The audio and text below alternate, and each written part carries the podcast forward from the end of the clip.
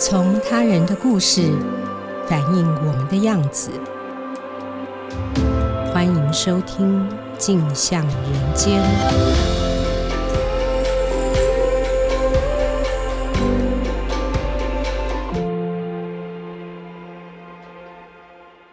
各位听众，大家好，欢迎收听由静好听与静周刊共同制播的节目《镜像人间》。我是镜周刊人物组记者陈昌远。这一次，我做了一个台北最大的低收入户聚落的报道。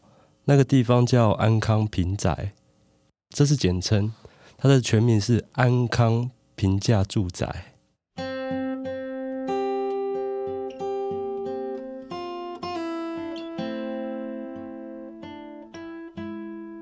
会想了解这个地方呢，是因为。有一天，我在网络上看到了一位艺术家的创作，他是新农社会住宅的驻地创作计划。这位艺术家叫做陈若瑄，他在那里深入了当地社区，记录了从安康平宅搬到新农社宅的低收入户。其中有一位叫施妈妈，施妈妈的故事是这样的：她是一个领有中度残障。手册的身障者，那有一个先生，有一个儿子。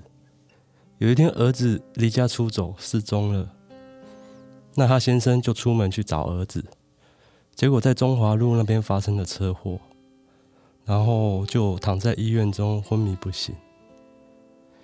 有一次台风天，儿子回家了，他见到了儿子很开心，然后就想要带儿子去看爸爸。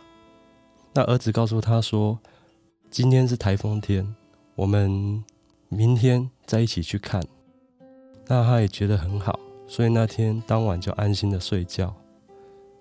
隔天早上起床，他就发现他儿子心肌梗塞过世了。然后再过半年，她的丈夫也过世了。她突然间就变成一个独居老人。在陈若瑄的影像里面，你可以感受到这位是妈妈的那种悲伤感。他突然间变成孤独的一人，我觉得那个情感的表现是很浓烈的，所以我就对于安康平宅这个地方感到兴趣。我去研究它的历史背景，大概是一九七零年的时候，政府为了扶助贫穷，所以新建了平价住宅。安康平宅位于文山区的兴隆路四段，它也是最大的一个低收入户的聚居的地方。那平宅的初衷就是扶助贫穷，拥有低收入户资格，你就可以申请入住。那每个月缴四百到六百。我在了解施妈妈的背景之后，我就开始亲自走一趟安康平宅，想要了解什么样的人会住在这里。低收入户的生活又是一个什么样的生活？我记得我第一次走进安康平宅社区的时候，因为我是个陌生人，他们那边其实就是一个看起来很和善、普普通通的社区，啊，就在大路边。其实如果你没有特别走进去的话，它其实不太起眼。那我走进去的时候，就看到一个高中女生正在陪弟弟玩，她看我是陌生人，也蛮好奇的，就问我是谁。我就说，我看了新闻报道，知道这边安康平宅准备要拆迁改建，做都市更新，未来会成为新农社会住宅。所以我好奇这个地方是个什么样的地方。那那位高中女生就跟我说，我们住在这边很好。这个部分会打破我对这个地方的一些想象。我会以为说，哎，低收入户住在这边，应该是过着很穷困、很困难的生活。可是，那个高中女生给我的感觉是，虽然他们家是这种处境，但是他们在这边有一个遮风避雨的地方，所以是一个很好的事情。他的回答让我更好奇，住在这里的人都是因为什么原因才来到这里？那他们又有着什么样的困难才必须住在这里？我一开始试着去接触当地居民，然后。他们的下午时分，其实都会有很多轮椅族在街头聊天。因为我毕竟是一个记者身份，当我说出我是记者的时候，他们就会有点畏缩、害怕，不好意思聊。那我也不能掩饰我的身份，那就只好在那边跟他们攀谈，问问他们日常起居。比如说，你会看到他们的铁窗是延伸出来的，因为一间房间大概四到六平的大小，很窄。那很多人家里面有三四个孩子，或者是身障者，或者是他们长期在那里面住了十年以上，东西拥有的多，屋内的空间其实会不够，所以铁窗会变成放东西的地方。你会看到他们一楼的屋外，或者是阳台、走廊。会装上铁架，他们就在那边晒衣服。然后有一些柜子是放在门口的，你会以为那是置物柜，走近一看才发现那是神龛。他们有一些信仰，就在他们走廊上拜拜。我第一个认识的安康平宅的居民是施继英，一个二十几岁的年轻人。他从小就是低收入户，他的母亲有智能障碍。那他们在平宅住了二十几年。去年才因为他硕士毕业了，变成中低收入户，然后而搬离了安康平宅。他的母亲有中度智能障碍，跟一般人的认知不太一样。比如说，他母亲认为水是脏的，如果浴室有水湿哒哒的就不好，所以从来不洗澡，也禁止他洗澡，只能用毛巾干擦。所以他从小没办法洗澡，一年只洗两次澡吧，在学校就会被霸凌。那曾经就是被同学拿厨余桶倒在他身上，那样的成长过程其实是有许多自卑跟愤怒的。所以到了大学，他就是满头金发。然后大学他开始住校，远离了母亲之后，他才觉得自己学会像一般人那样子生活。然后也稍微理解了母亲的状态，对母亲的一些怨气才比较消减。知道母亲这样子是因为生病。跟施继英采访的过程，其实他是一个很健谈的年轻人。比如说，他会谈到说，诶，国中的时候啊，从信义区搬到了文山区，你就会觉得有一种哦。这个穿着很干净，然后好像有点韩系男子的那种样貌的年轻人，好像又读的是国防医学院，你就会觉得有钱人家栽培的孩子这样。那其实不是哦，其实就是从信义区的一个平宅搬到了文山区的平宅，而不是所谓的从豪宅搬到文山区别墅。那跟施继英聊完之后，我更想要了解安康平宅都住着哪些低收入户。每个低收入户应该每一个状况都是特殊的。那我在许多论文还有新闻报道中，我看到的是低收入户分为零到四类。那低收入户他的家庭平均所得必须要在一万七以下。其实这些都是冷冰冰的数字。去跟学者聊，跟社工聊。大概知道的也都是许多低收入无法脱贫的原因，他可能是因为家里面是单亲家庭，孩子很多，所以必须要等孩子成长。那司机就是长大了，他跟母亲就顺路脱离了低收入户身份。那有一些是身心障碍者，他可能有精神疾病，可能他是残障，可能是轮椅族，不容易找工作，也不一定有稳定的工作。所以才长期处在低收入户的状态。那我相信他们住在这边，其实应该有他们很独特的生活方式。台湾高房价的状态，如果他们没有住在这边，必须要到外面住的话，应该也充满蛮多困难的。但是要了解他们，其实不太容易。所以我最后决定的方式，就是一家一家敲门拜访。然后我就是很有礼貌的递上名片，然后说：“哎，我是记者来这边报道。那这边未来要改建成社会住宅了，那我想要来了解一下大家是因为什么困难住在这边。也许这篇报道可以让政府在某些地方做得更好。那其实他们知道我来意之后，其实也不吝惜告诉我他们的状态。比如说，我第一位遇到的是一个越南妈妈。”她算蛮年轻的，三十几岁而已。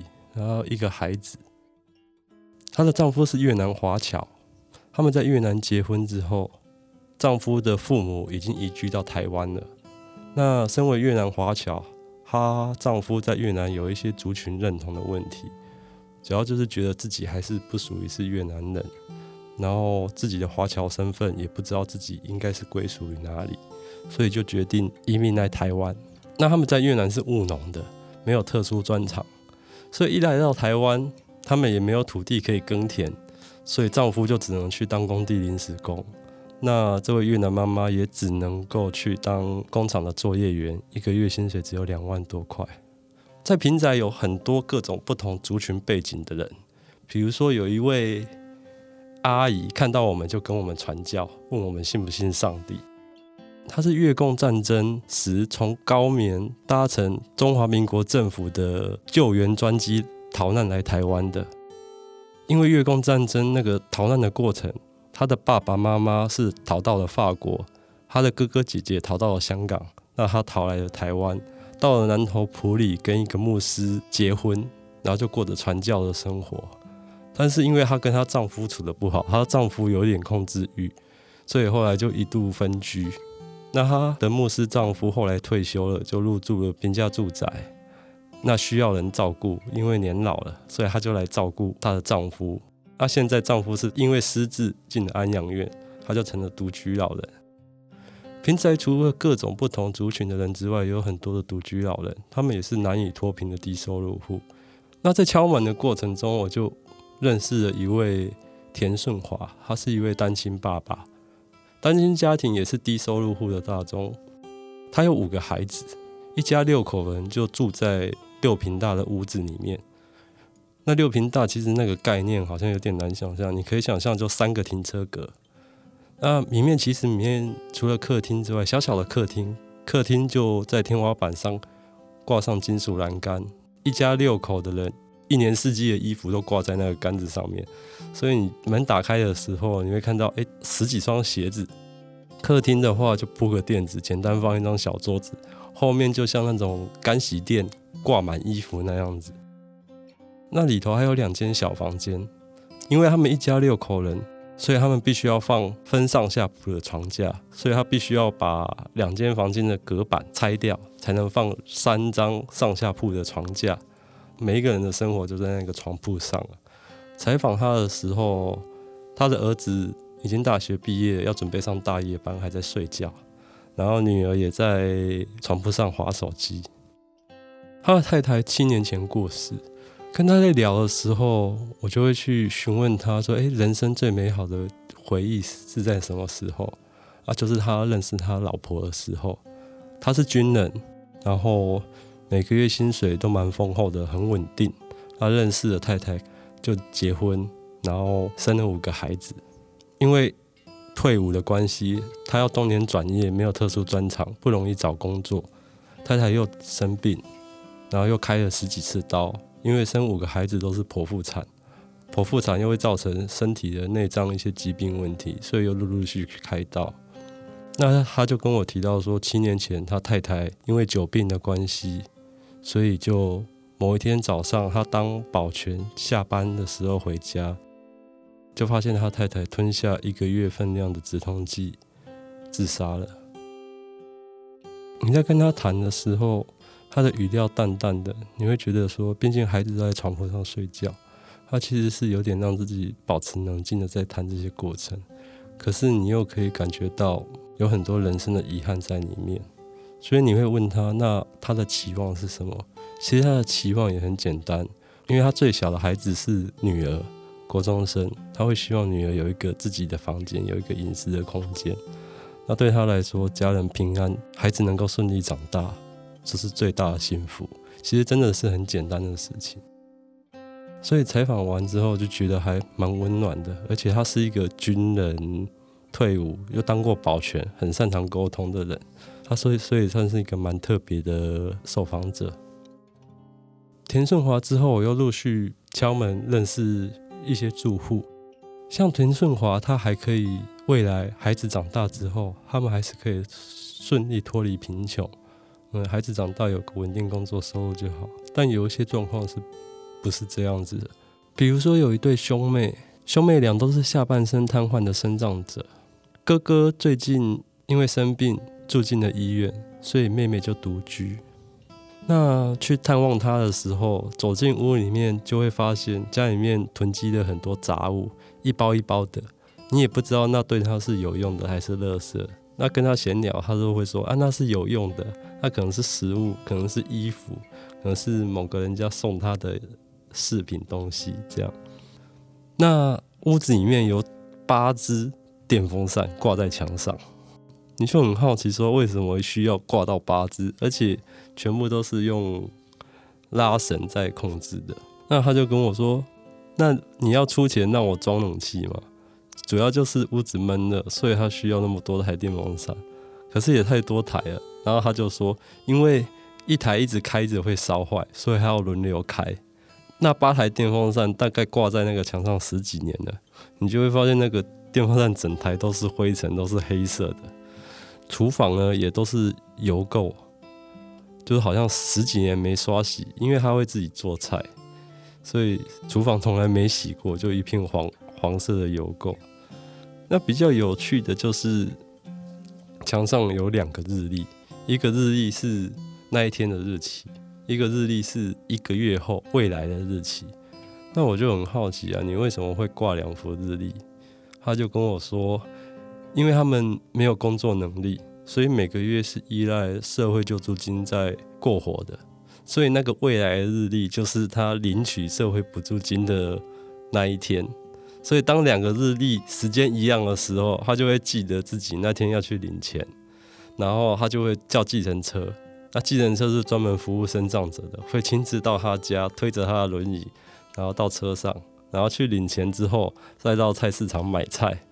然后买完这一个月的菜就回家，一个月就出远门这么一次。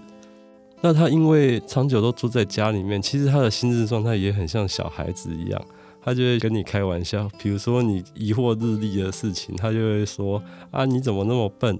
那个日历当然是未来的日子。”然后他会觉得很理所当然，是蛮有趣的。其实很多居民都蛮纯真的。那当然。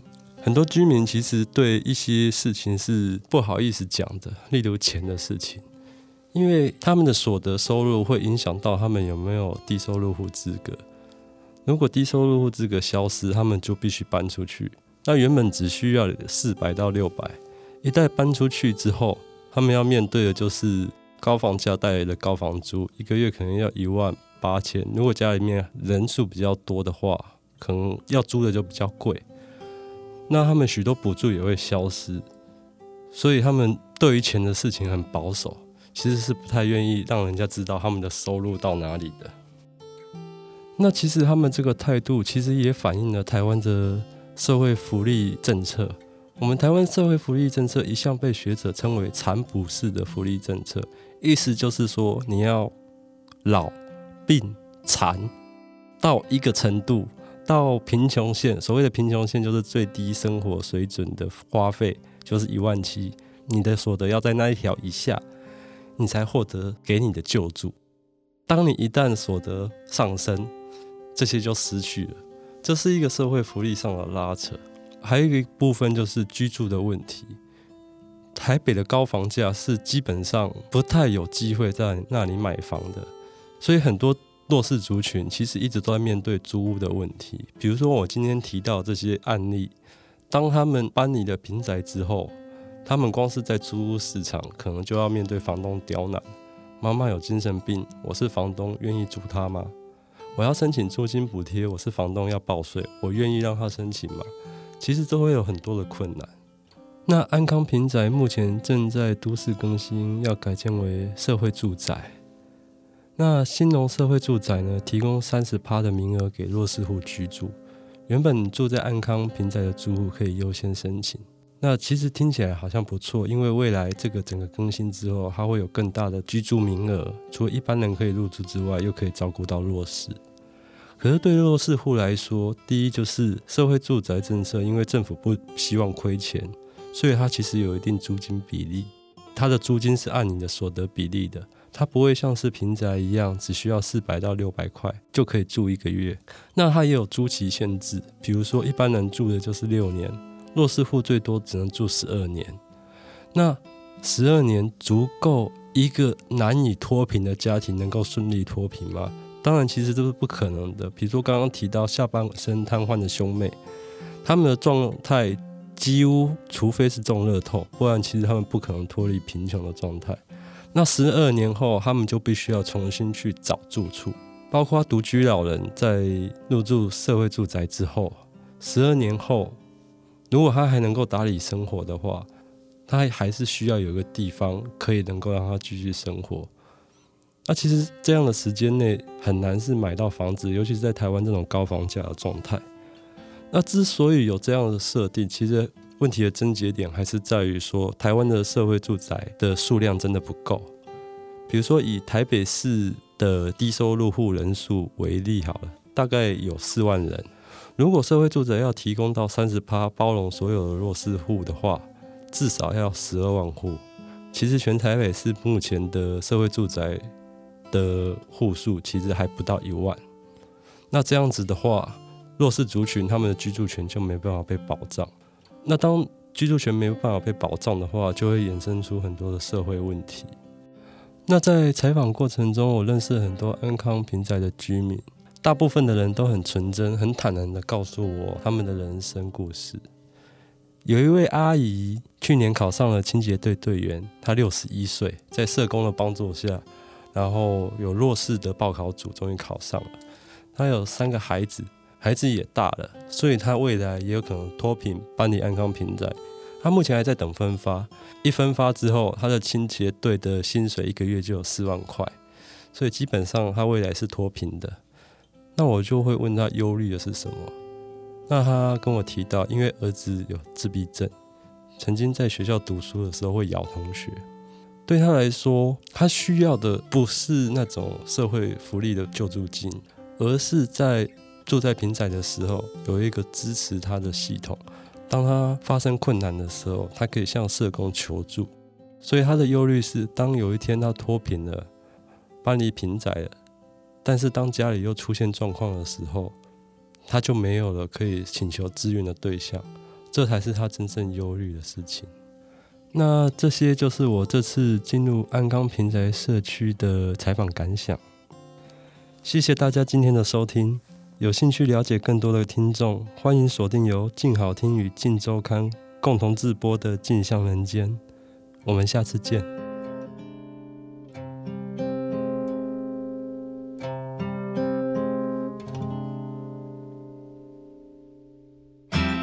想听、爱听，就在静好听。